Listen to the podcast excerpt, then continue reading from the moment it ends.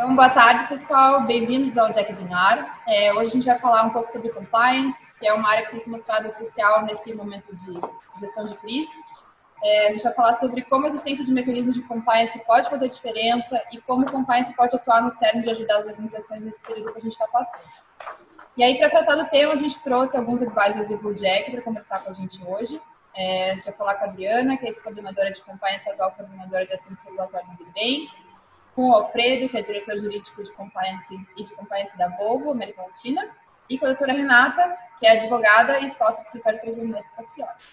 Então, boa tarde a todos os nossos convidados, sejam muito bem-vindos. Muitíssimo obrigada por terem aceitado nosso convite de novo é, e por nos enriquecerem com a fala e com a bagagem de vocês. Tenho certeza que a nossa conversa vai ser bem rica. E se vocês quiserem se apresentar, por favor, fiquem à vontade. Começando pela Adriana, então. É, boa tarde a todos, é um prazer imenso estar aqui falando com vocês. Isadora, muito obrigada por esse convite. Renata, Alfredo, companheiros aí né, dessa caminhada do compliance.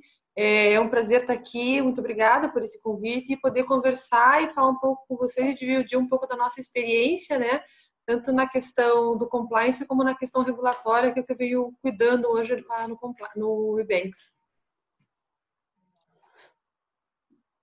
Muito bom, boa tarde a todos. Da mesma maneira, é um prazer conversar aqui com vocês, com pessoas tão ilustres. Muito obrigado pelo convite, Isadora, Renata, Adriana, muito obrigado por compartilhar com você aqui esse espaço e estamos aí à disposição para falar para falar sobre esse tema que é, está tão pungente hoje em dia, né?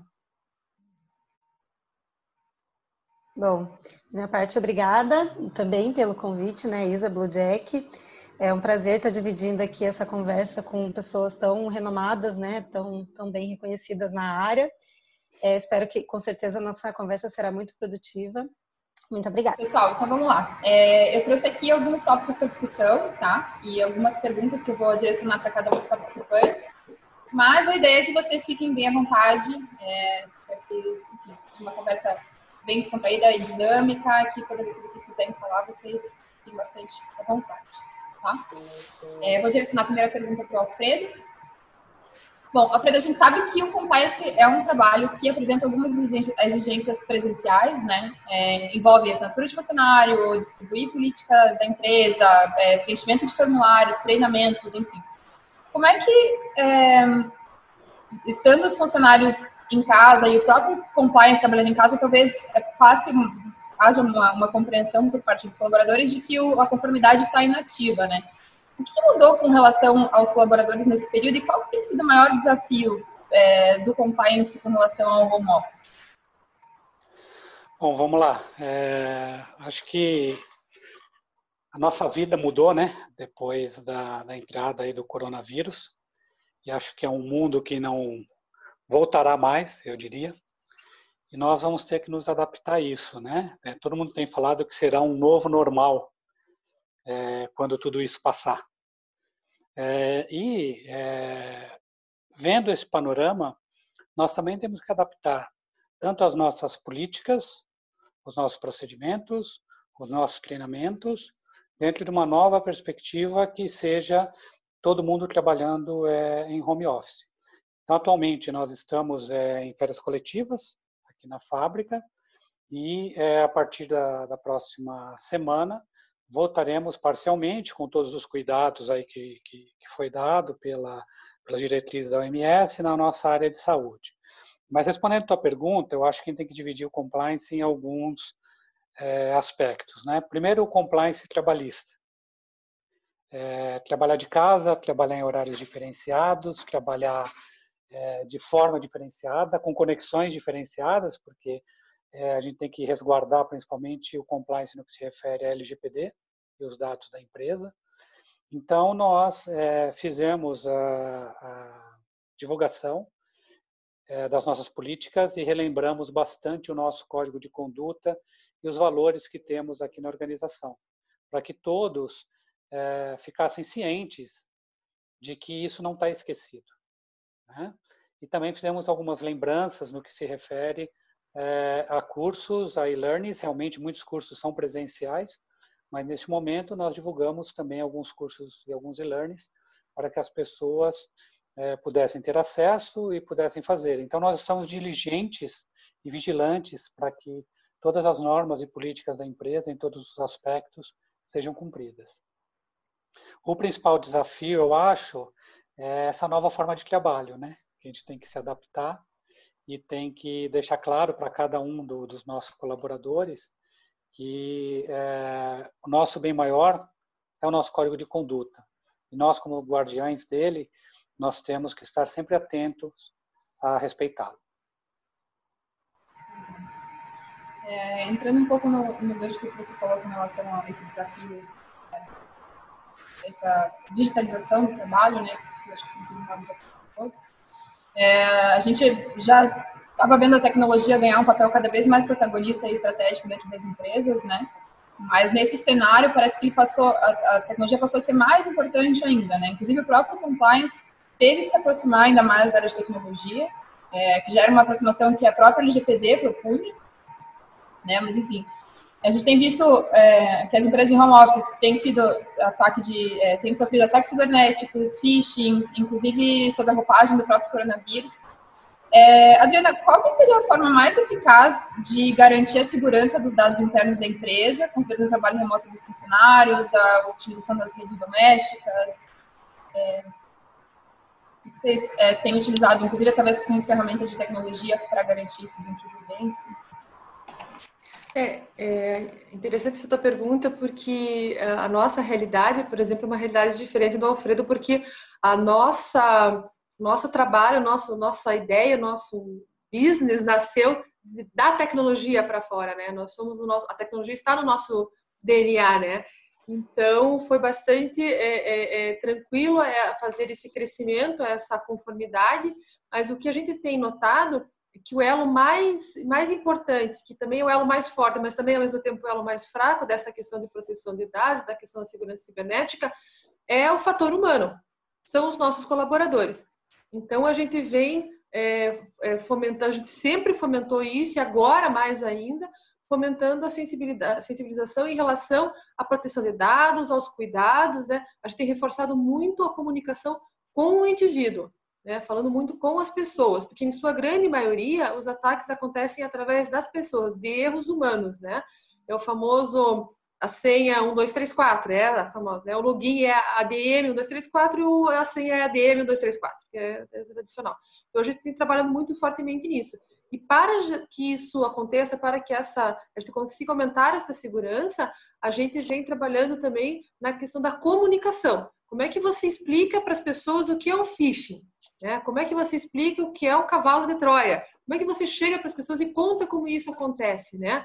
A gente pode achar que isso é muito comum, já que boa parte da população uh, nos grandes centros ela tem um celular, ela está é, é, interligada ali, tem acesso à internet, mas as pessoas às vezes não têm uh, este conhecimento. Então, o que a gente fez também é, junto com as pessoas, junto aos treinamentos, tornar mais palatável, tornar mais assim uma comunicação mais próxima do entendimento comum, assim, em relação do que são esses perigos e como evitá-los, até para a questão do, do própria segurança é, na vida pessoal, né?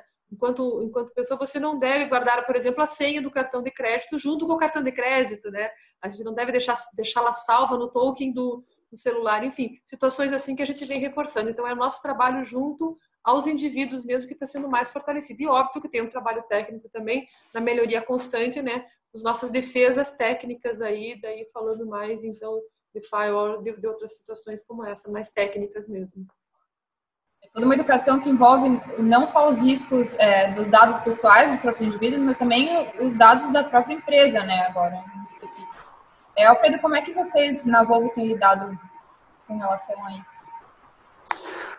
É muito interessante, Isadora, e, e obrigado é, por fazer essa pergunta, porque dá a oportunidade da gente é, conversar a respeito de algumas, alguns mecanismos que nós adotamos aqui, né? Então, nós tivemos, é, é, infelizmente, de, que bloquear acesso a alguns sites que, que tragam perigo né, para a organização. É, fizemos uma linha exclusiva de VPN para o acesso também pelos colaboradores quando você acessa é, de casa, né? E essa transformação foi, é, não vou dizer tranquila, mas agradável para nós, porque o projeto da própria Lei de Proteção de Dados já está em andamento aqui conosco para implementação, e ele está dentro aqui da área jurídica e compliance. Então, hoje a gente está com viés também de trabalhar com o direito digital, e eu tenho uma pessoa que é especializada no meu time em cybersecurity.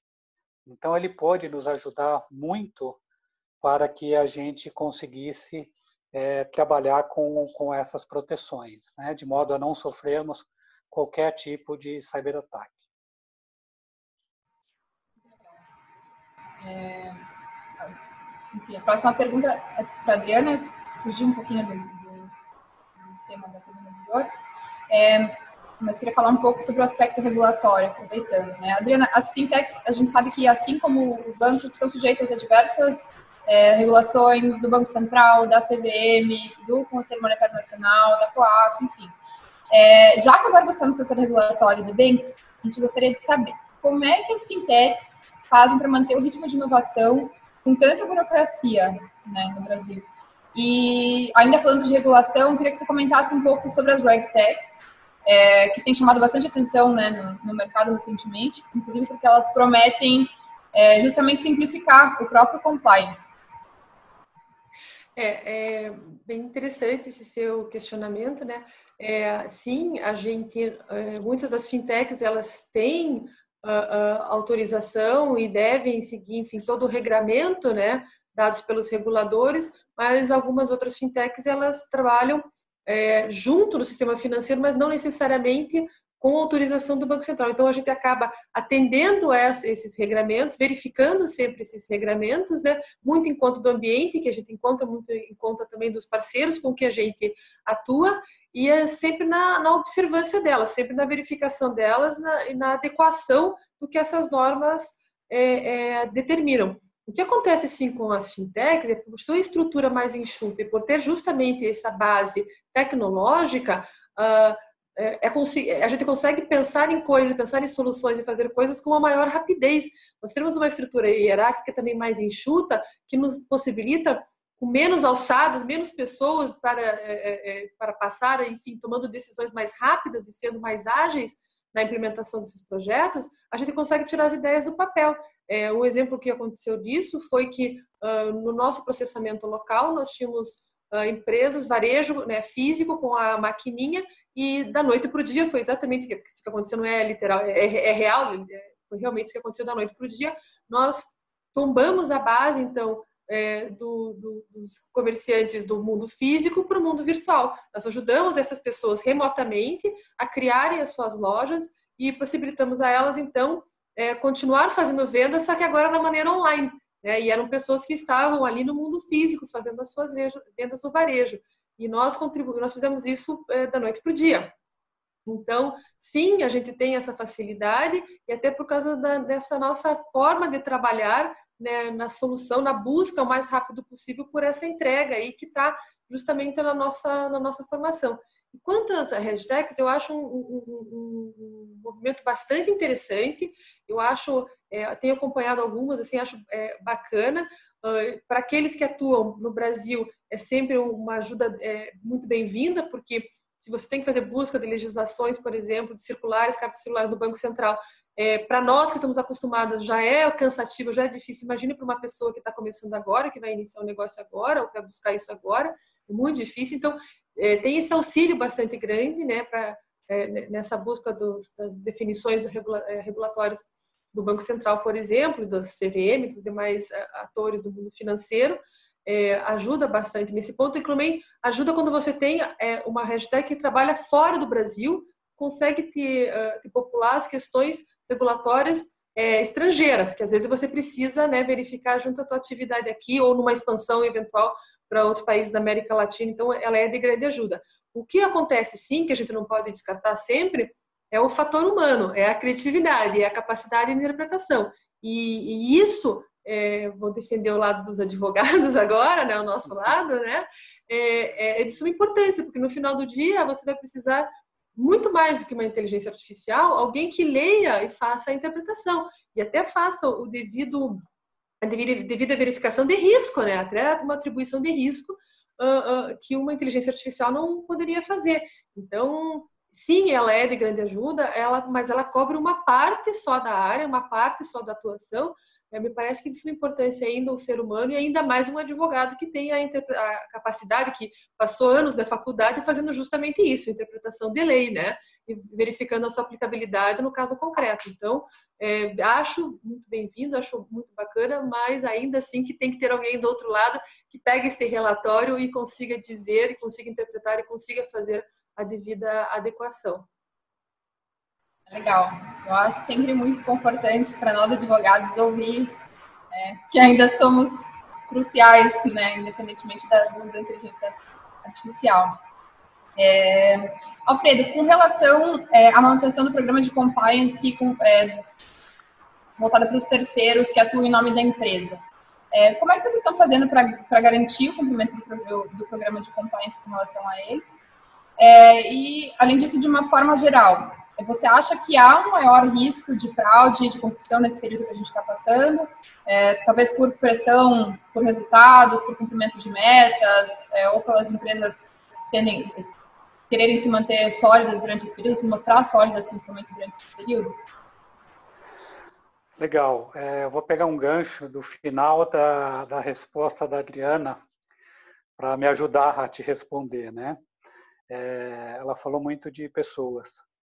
E eu concordo plenamente. É, tudo é feito através de pessoas. Eu costumo brincar, né? É, nas férias coletivas aqui na fábrica, fica assim, quieto, marasmo, porque a gente vê aqui um monte de prédio, um monte de máquina, é, mas você não vê um caminhão, uma máquina, um ônibus, um motor saindo dali sem as pessoas. Né? Então as pessoas fazem toda a diferença. Então as pessoas são a alma é, da nossa organização. É, e falando em organização, eu acho que o programa está muito é, imbuído no grau de maturidade que a sua organização tem. Por que, que eu estou falando isso? A gente pega questões que são públicas, principalmente na época de Lava Jato, onde a gente via códigos de conduta, é, políticas muito bem escritas, é, muito bem descritas, Porém, se a aplicabilidade pelas pessoas, aquilo é, vamos chamar assim, só para inglês ver, não faz sentido, né? Então isso passa também pela organização e passa dentro dos mais altos níveis é, da organização que você faz parte. Isso passa pela alta administração. Então esse exemplo tem que vir de cima para baixo. A pessoa tem que saber, um terceiro, como você falou, que não adianta ele chegar aqui na voo e pedir qualquer tipo de vantagem, porque a organização tem uma maturidade tão grande que isso não vai passar, muito pelo contrário, isso vai ser um tiro no pé dele. Né? Mas como nós estamos falando de ser humano, e o ser humano ele é, ele é muito criativo, vamos dizer assim, a gente é, tem é, redobrado bastante a nossa atenção e reforçado essas políticas. Né? Eu dividiria isso aí em dois é, grandes uh, pilares, vamos dizer assim. Um é quando você fala da área pública, onde envolve aí a lei 8666, que é a lei da, das licitações, né? quando você está falando com o ente público, está licitando, e aí o, o, cuidado tem que ser redobrado, né? A gente tem visto aí na mídia algumas situações, infelizmente, é, nesse momento que nós vivemos, é ainda objeto de algum tipo de fraude ou algum tipo de espaço para manobra, e o outro no que é, se refere à tua discussão é, do dia a dia com o particular. O que, eu estou querendo dizer com isso? Nesse momento, por exemplo, nós recebemos muito pedido, muitos pedidos de doação, muitos pedidos de alteração de políticas de pagamento, muitas alterações de contrato e etc. Então, é, obviamente que nós estamos num, numa velocidade de tomada de decisão muito mais rápida, de modo que a gente é, não prejudique é, o terceiro ou nossa própria organização. Ah, então isso quer dizer que você tem que fazer isso tudo mais rápido, você vai fechar os olhos para um monte de coisa? Não. Mas eu preciso estar, é, estar com isso muito bem registrado dentro dos meus controles, para que uma auditoria futura isso possa ser verificado. Então, vou te dar um exemplo aí que nós falamos é, da doação, que é um contrato com um terceiro e nós fizemos uma ação é, bem grande de apoio com kit de higiene, é, de higiene aos caminhoneiros. Né? Uh, dentro uh, desse trabalho de doação, nós registramos tudo, tudo certinho, passamos uh, dentro das políticas que nos aprovam fazer esse tipo de trabalho ou de operação, né, e deixamos isso registrado. Então, por exemplo, tem um formulário onde a gente fala por que foi a doação, para quem que foi, qual foi o intuito, o que, que envolveu, qual foi o valor, qual foi o órgão a empresa que você trabalhou a respeito disso. Da mesma forma, eu falo com é, outros terceiros que trabalham conosco. Né? Então, alguns ajustes de contrato ou algo que foi é, conversado com eles, não fica só na palavra. Nós providenciamos o aditamento. Podemos até adiantar as tratativas e fazer o que foi solicitado é, dentro dessa parceria. Todavia, isso foi é, registrado logo em seguida através de um aditamento. Então, os cuidados, sim, têm que ser é, adotados, eles devem ser adotados, dentro de uma velocidade mais rápida, porque muitas vezes nós não podemos é, ficar reféns de algumas burocracias, porém registrar isso mesmo que seja no momento seguinte. E aí, só para finalizar, falando um pouquinho dos órgãos públicos, aí eu acho que tem uma regulação um pouco maior, como eu falei, da 8666, mas da mesma forma, a gente deixa isso muito bem registrado. Um outro aspecto é o que se refere à concorrência. Esse é um dos pilares do compliance, nós também tomamos muito cuidado. Então, é o cuidado com o meu concorrente, que eu vou falar com ele, que você está tratando com o fornecedor tal, que você está fazendo não. Nas negociações, próprias negociações sindicais. Então, eu tenho que alertar todas as áreas de negócio de como que deve ser esse comportamento. E isso a gente faz de uma maneira muito simples, através de reminders, através de situações práticas e, como eu falei lá no início também, através dos e-learnings que nós estamos anunciando, que nesse momento acho que dá para o pessoal até fazê-lo com mais cuidado, com mais afinco, com mais detalhe. Então, são essas as medidas e cautelas que nós estamos adotando, ou seja, dando velocidade ao que é necessário e apoiando o negócio, porém sem abrir mão de ter os devidos controles registrados. Então, Adriana, vocês dentro da empresa mudaram alguma coisa com relação ao relacionamento com os stakeholders, é, no sentido de investigação, de auditoria, é, due diligence? É, pegando essa, essa fala até do Alfredo, né, a gente está, ah, como todo bom advogado, inclusive, né, a gente gera prova de tudo que a gente está fazendo, né? É, a gente não está juntos fisicamente, mas a gente tem tendo todo esse cuidado em, realmente, não que nós não tivéssemos antes, mas agora a gente tem mais ainda, né? Então, uma das coisas que a gente tem orientado é não usar canais pessoais como o WhatsApp, por exemplo, como meio de comunicação, né? Tentar usar sempre preferencialmente os canais oficiais, né? E o que a gente tem mudado também é a questão uh, da responsabilização, é, é, dar a pessoa, uh, passar a pessoa a responsável, responsabilidade nominal, digamos assim, pelo processo de compra, pelo processo de aquisição, pelo processo uh, de, de, de, enfim, deste gasto específico, dessa situação em específico, né? Por que, que nós estamos fazendo isso? Porque nós queremos também empoderar as pessoas né, da tomada dessa decisão e dizer a elas que, eventualmente, qualquer coisa que dê errado, nós, nós vamos chamá-la para essa prestação de contas também. Coisa que antes nós tínhamos uma área mais estruturada de compras e um canal, que era um canal genérico, com o nome de, de compras, por exemplo, nós estamos passando isso, então, para as pessoas. As pessoas estão sendo responsáveis, assim, né?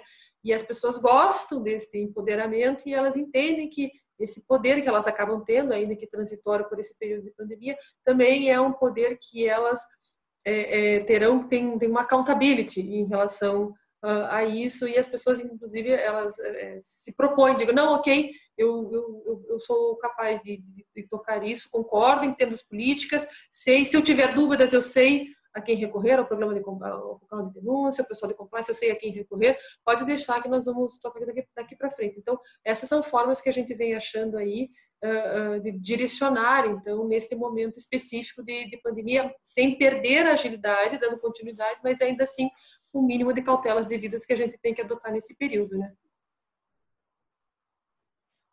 Renata, é, você pode poderia dar algumas dicas de como é, minimizar os riscos de fraude e corrupção nesse período? O que você tem visto lá no escritório? Bom, é, acho que até eu vou, vou um pouco usar muito do que a própria Adriana e o Fredo falaram já também, né? Para reforçar algumas questões que chegaram até nós ali do escritório. Então, assim, a gente, a gente percebe que, via de regra, situações de crise, elas criam um ambiente propício para irregularidades, né? Seja porque, é, em razão das necessidades de contratações emergenciais, por exemplo, né? Seja porque todas as, alguns tipos de negociações, eles ficam muito mais fragilizados, seja porque, enfim, muita gente acaba se aproveitando que todas as atenções estão voltadas para a saúde, gestão de crise, etc. Então, assim, além disso, né, é, no, no, tratamento entre empresa e colaboradores, né, a gente vê que os colaboradores eles se sentem às vezes muito pressionados, né? Existe a pressão interna, é, às vezes pelas metas irreais, pelas, é, enfim, pela pressão de produtividade, etc e as externas, né? Pela insegurança do que vai acontecer depois, se eu vou conseguir manter aquele meu emprego e etc. Então, é, eu acredito que o departamento de compliance ele deve entrar assim, é, ele deve ficar cada vez mais presente, principalmente nesse momento de crise, né? Na vida dos colaboradores em geral. É, eles é, deve ficar muito claro para esses colaboradores que essa crise ela só vai ser superada dentro de um ambiente que respeite as regras, né? Isso o próprio até Alfredo comentou que né, a necessidade de reforçar que não é pelo, pelo fato de você estar tá trabalhando em casa, ou enfim, esse, esse, trabalho remoto não quer dizer que você não tenha que cumprir as regras que você cumpria dentro da empresa. Então, acredito que o, o reforço junto a esse departamento mesmo, né, para que fique mais presente, é, utilizar cada vez mais os canais de comunicação e, por exemplo, o canal de denúncias, né, é, reforçar com os funcionários que eles utilizem, que eles é, realmente enfim, existe aquela ferramenta que eles devem utilizar cada vez mais e dentro do, da empresa mesmo, né, tornar essas investigações mais efetivas, né, do que chega através do canal de denúncias, para ver se ali a crise não está é, gerando um ambiente favorável a fraudes e irregularidades em geral. Bom, é, acho importante também envolver a alta administração nesse tipo de mensagem para os funcionários, né, para que eles saibam que o topo da empresa, o topo da, a administração também está engajado, né? É, e acho que o que a Adriana também já tinha comentado ali do evitar é, tipo de, de, é, de, contatos informais, né, entre colaboradores e fornecedores e clientes, etc. Então sempre reforçar que por mais que, ah, numa situação de emergência tem que tratar via WhatsApp, depois ele se utilize também dos, do, dos canais internos de comunicação para que for, tudo aquilo fique formalizado para que possa ser utilizado numa investigação futura, por exemplo. É, bom, saindo um pouco da seara de colaborador, né, na relação com o colaborador, eu acredito que também pegando um pouco ali o, o que o Alfredo falou, a necessidade de, de comunicação temporária com empresas concorrentes, ela também coloca numa situação muito delicada, né? Então, é, as empresas têm que, no geral, ela, é, sempre manter o tipo de comunicação com as autoridades competentes, né? É, informando a relação que está tendo ali via, com os seus concorrentes é, e que toda a comunicação com o concorrente também seja analisada pelo departamento jurídico da empresa. Né? A importância também, de novo, do advogado puxando a sardinha para o nosso lado, mas que para que o departamento jurídico consiga identificar se existe alguma irregularidade naquilo ou não. É, bom, em relação a. A gente também verificou, ia falar um pouco da, da contratação pública, mas me veio aqui também alguns casos de que a, as autoridades elas estão principalmente nessa situação né, de crise, cada vez mais atentas a possíveis aumentos abusivos de preços né, nas mercadorias, nos produtos essenciais principalmente. Né? Então, acredito que as empresas que, que têm esse risco, elas devem continuar respeitando as políticas comerciais e elas devem manter os registros das notas fiscais ou de qualquer documento que futuramente ela consiga justificar um eventual aumento de preço, né? Para demonstrar que não foi abusivo. E por fim, né, acredito que em razão da necessidade das contratações emergenciais com a administração pública, que o Alfredo já comentou, é, é muito delicado mesmo, então é sempre reforçar a cautela na celebração desses contratos, né, porque em alguns casos agora pode admitir sem, pode haver dispensa de licitação, então sempre reforçar a cautela, verificar a adequação do caso às disposições da lei 8666 e manter sempre os registros de comunicação da interação com o agente público, né? É, evitar que seja feito somente de forma remota e se tiver que ser feito de forma remota, é, enfim, de, por vias não formais, que seja formalizado depois, daí aquela mesma situação do, da utilização dos funcionários. Acredito que seja isso, assim, que, que eu tenha para colaborar.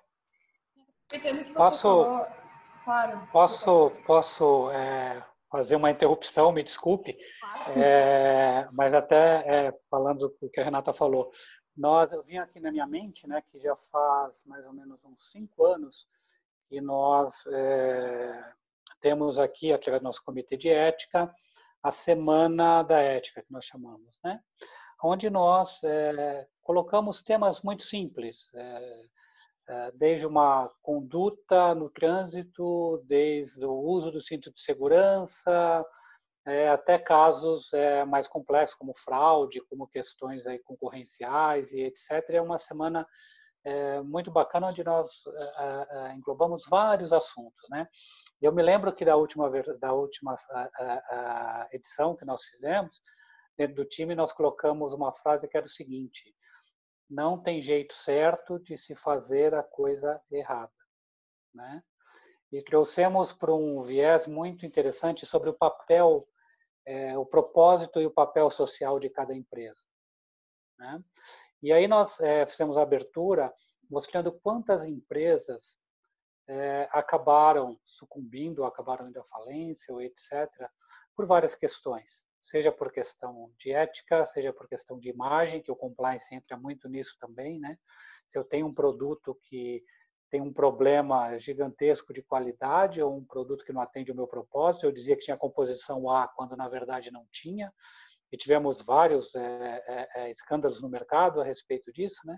E aí nós demonstramos quantas empresas perderam a sua essência e perderam o seu papel social, né?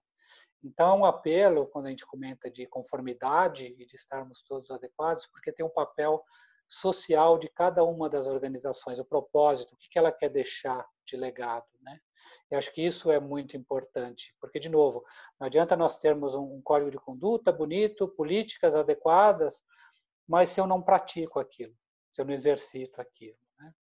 Então, só para pegar o, o que a Renata falou e complementar. Adriana, você quer acrescentar alguma coisa? É, eu só queria falar que eu não sei se o Alfredo e a Renata também têm essa impressão, mas às vezes as pessoas falam muito, né, que o compliance é aquele é a área do, da empresa que evita negócio, né? A gente são barra negócio, né? E aí a gente costuma falar que não nós somos pró-negócio, nós somos pró o nosso negócio, né? Nós somos pela manutenção dos nossos postos de trabalho, manutenção da nossa empresa e a continuidade, né, da porta aberta, a gente fazendo negócio, né? A gente é tão favorável ao negócio que a gente está zelando pela continuidade dele. Eu concordo com o Alfredo só haverá continuidade, né? só haverá de plenitude do negócio se ele for ético, lícito e estiver em conformidade com a regulamentação, com respeito ao consumidor, com respeito aos seus clientes, com respeito ao concorrente também, porque é, o concorrente é bom, né, Alfredo? O concorrente faz com que a gente seja melhor na nossa atividade, né? Então eu concordo perfeitamente com todos os apontamentos. É, é exatamente, exatamente essa a lição. Renata, eu queria aproveitar que você comentou sobre a, as contratações com o poder público, que a gente já comentado, é, mas a gente percebe que não só o poder público, mas também as empresas estão tendo necessidade de contratações emergenciais né, nesse período. E também tem flexibilizado essas contratações, né, dispensando um processo de auditoria que seria feito no período normal, é, enfim, todos os procedimentos que seriam adotados numa, numa normalidade. Quais são as, as sugestões é, com relação a isso para que a gente é, possa solucionar e fazer essas contratações, mas sem passar como um rolo compressor e por cima das boas práticas? Uhum. Sim. É muito interessante né, a tua pergunta, porque realmente muitas, muitas vezes a gente só presta atenção na contratação com o poder público né, e, e acaba esquecendo das. É, porque, enfim, o agente público a gente estaria muito mais propenso, digamos assim, né, a cometer um ato de corrupção, ilegalidade, mas nas contratações particulares também, né, a gente tem que dar muita importância para isso, é, e também para evitar, para mitigar os riscos da empresa, né, para evitar alguma responsabilização por, por ato de terceiro no futuro e etc. Então, assim, a gente verifica que agora no período da crise, da pandemia, é, muitas empresas elas têm que na verdade, assim, a suspensão das atividades, né, de certas indústrias e prestadores de serviço, etc., elas podem levar à necessidade dessa contratação emergencial.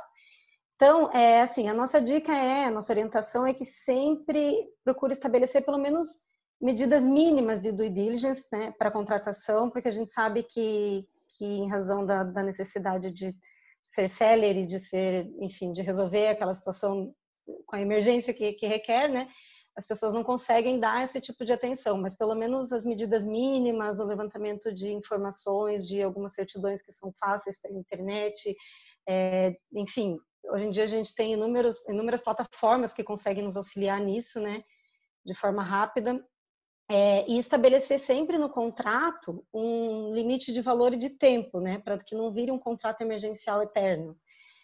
É, além disso, sim, sempre também voltando para os contratos, né, ter, é, manter as cláusulas de anticorrupção, né, que, que já deve ser mantido de praxe, mas reforçar até essa situação, é, e que os contratos também prevejam a necessidade de procedimento de autoria de auditoria, né, completa no futuro. Então, para que as partes fiquem cientes de que naquele momento, em razão da emergência, é, enfim, foram tomadas medidas mínimas, mas que futuramente ela vai submeter à auditoria, né? É, e a gente verifica também, assim, só complementando, que às vezes, muitas vezes, os atos de fraude, de corrupção, eles aparecem só após o retorno à normalidade, né? Então, é, a gente reforça também para que mesmo né, ao fim da pandemia, né, após o retorno à normalidade, as empresas de fato realizem essas auditorias, né, que eu acabei de comentar, e auditorias significativas para que elas consigam entender se elas foram expostas a algum risco legal e quais, enfim, para entender quais medidas elas devem tomar, etc. E entender também se as políticas de integridade funcionaram durante a crise, né? Isso é bem importante. Então, muitas pessoas acabam dando importância só para o momento e não para o pós, né? O pós também é muito importante, e essa é a nossa orientação. Muito bom. E Adriana, vocês querem acrescentar alguma coisa? Vocês podem ficar à vontade, tá? Não precisa esperar eu chamar vocês para falar. Né? Eu, eu não tenho nada a contribuir, eu concordo plenamente com o discurso da Renata, está absolutamente coordenado com aquilo que eu penso também. Acho que está tá perfeito, é isso aí. É, Alfredo, o último tópico que eu trouxe aqui é com relação ao plano de gerenciamento de risco e de crise da empresa. É, teve alguma, alguma adaptação do plano de gerenciamento de risco é, com relação à mitigação dos riscos da empresa nesse período? É, como eu comentei no início, né, acho que a gente está vivendo num, num, mundo diferente, disruptivo, eu diria, né, palavra da moda. É, e sim, sem dúvida houve. É algo muito novo que nós estamos vivendo, então, para ter uma ideia, é, dentro do nosso comitê de crise, nós temos os nossos médicos, a nossa área de saúde, segurança, temos o RH, temos a alta administração, pouquíssimas pessoas, eu sou uma delas que estou aqui no, no, no escritório, mas adotando todos os cuidados, só não estou de máscara agora porque nós estamos aqui gravando e tomando todas as cautelas que a área médica tem imposto a nós. Né? Então mudou sim, é, acho que sairemos de uma forma mais humanizada e mais solidária é, então a gente vê muito as pessoas se apoiando e se ajudando para achar uma solução. É, estabelecemos um comitê de crise emergencial e dividido é, em algum, uh, alguns, algumas células, vamos dizer assim, ou alguns subgrupos, onde cada um é, vai tomando as devidas, as devidas medidas. Então, por exemplo, tem a, a, parte médica, o pilar médico, que temos os especialistas ali, tem a parte comercial, a parte de vendas, que também está cuidando de, de é, outros temas, nós da parte legal, com relacionamento com clientes, com fornecedor, com concessionário, de modo que a gente possa atender é, a cadeia como um todo. Né? Temos o nosso pessoal aqui de operação, que está vendo como vamos retomar, como vamos retornar, em que volume, de que forma, etc. Então, sim, mudamos e estamos aprendendo muito dentro deste processo todo que vivemos.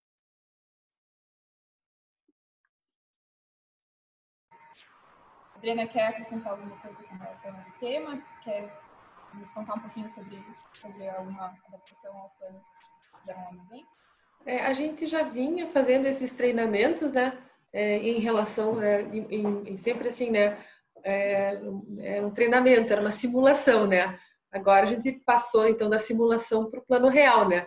Então, a gente já vinha fazendo algumas simulações em relação ao plano de continuidade do negócio, uh, não só no escritório aqui em Curitiba, mas nos nossos outros escritórios, até porque nós vamos lembrar que nós tivemos é, situa essa situação da, da do Covid-19, ela teve início na China, né? Então, nós temos colaboradores na China. Então, à medida que isso foi crescendo e foi indo, é, se é, direcionando a outros continentes e chegando no Brasil, nós já vimos nos preparando, nós já vimos nos percebendo em relação a como deveríamos nos portar. Então, é, nós a gente já havia feito uma simulação do plano de continuidade do negócio para uma situação como essa, né? É, claro, não uma pandemia, né? Mas uma situação que impedisse uh, o escritório todo de ir para a série né, física da empresa e todos tivéssemos que trabalhar de casa. Então, sim, a gente já vinha fazendo treinamentos como esse. É, e agora a gente está é, trocando o carro enquanto a gente dirige. Não é um carro, é um carro de Fórmula 1, na verdade, dessa vez, né? porque ajustes estão sendo feitos enquanto nós estamos no meio dessa situação, porque nós percebemos que então, uh, quando é para valer mesmo, sempre há um ajuste ou outro. Mas isso são coisas que nós estamos realmente aprendendo aí enquanto estamos fazendo. Mas a tendência é que a questão do home office acabe sendo é, se torne uma realidade não só para nós, mas como para outras empresas, né? A partir do momento que você supera essa dificuldade, quebra esse primeiro uh, preconceito que a gente tem em relação ao home office, como se comportar e toda a dinâmica e a forma com que você deve conduzir o seu dia a dia, seus afazeres diários junto com o trabalho, com as questões da casa e tudo mais, é, me parece que isso vai se tornar cada vez mais uma realidade dentro das empresas. Tinha comentado, né? Parece que agora as pessoas entenderam que funciona, né? É uma, era uma promessa para daqui a muitos anos que todo mundo trabalhasse home office e tal. E agora na marra todo mundo entendeu que dá para ser, né? Funciona. É, gente, para não tomar muito mais o tempo de vocês, é, para finalizar, eu queria fugir um pouquinho do tema central e queria que, se possível, vocês comentassem um pouquinho sobre a expectativa é, do cenário pós-pandemia. É, Adriana, eu não podia deixar de puxar um pouco a sardinha para o lado tecnológico, é, dado o público do, do, do Jack. É, eu queria que você comentasse um pouco sobre o, o futuro que se espera das fintechs. A gente, enfim, embora é, haja uma desaceleração da economia como um todo, a impressão é que fica que as fintechs, em geral, elas tendem a ser favorecidas por esse distanciamento social, né, em razão do número do, do aumento dos pagamentos digitais.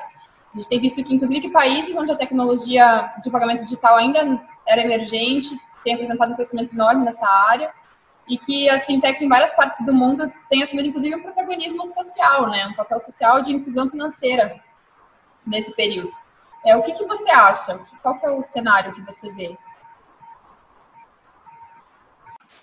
Eu vejo com bons olhos né, é, é, é, essa possibilidade agora que as fintechs estão tendo de mostrar que são meios seguros, né, é, fáceis, de rápida utilização, é, é, de que muito centrados no usuário, né, na usabilidade. Então, o usuário está no centro da questão, né? Então você faz com que os serviços sejam mais fáceis de serem acessados e você conseguir entregar isso.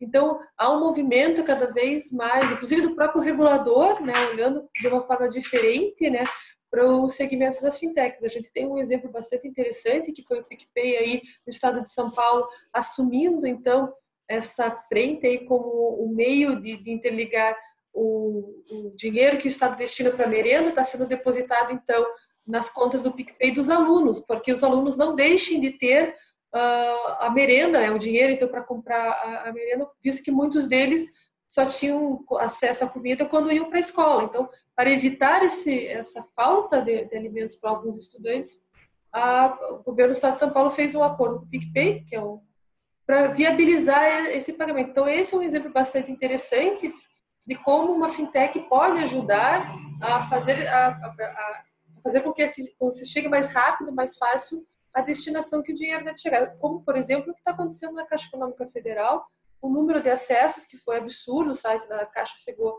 a ficar indisponível até, porque a, Caixa, o site da Caixa não suportava o número de acessos de pessoas buscando né, o, o Corona Voucher, buscando o auxílio emergencial que o governo prometeu. Então, é, esse é um dos casos que talvez as fintechs pudessem né, fazer esse meio de campo e fazer com que a entrega né, chegasse mais rápido às pessoas que realmente precisam. Né? É, há um movimento, a gente né, conversa com o regulador, mas também há um temor por parte do regulador de não ter as, não tomar as devidas cautelas. Às vezes o regulador não tem toda essa agilidade que a gente tem, né? E às vezes não entende a emergência de quem está na ponta precisando desse benefício, por exemplo. Mas sim, eu acho que é um movimento que foi acelerado agora por essa situação e fazemos votos, então, de que a gente consiga uh, é, integrar mais, mais pessoas e, é uma bandeira que eu sempre defendi e eu continuo defendendo que é a, a, inclusão financeira é a única forma de você fazer uma diminuição de igualdade, igualdade, desigualdade social que a gente tem nesse país. Então, as fintechs é, têm esse papel, têm essa possibilidade, e me parece que o regulador agora tem uma oportunidade bastante grande de deixar com que a gente consiga auxiliar nessa tarefa. Né? Alfredo, qual é a tua opinião pessoal para esse cenário pós-pandemia? É, vou falar que é, não sou economista, né? Sou advogado, como vocês, é, mas vamos falar de alguns cenários, né?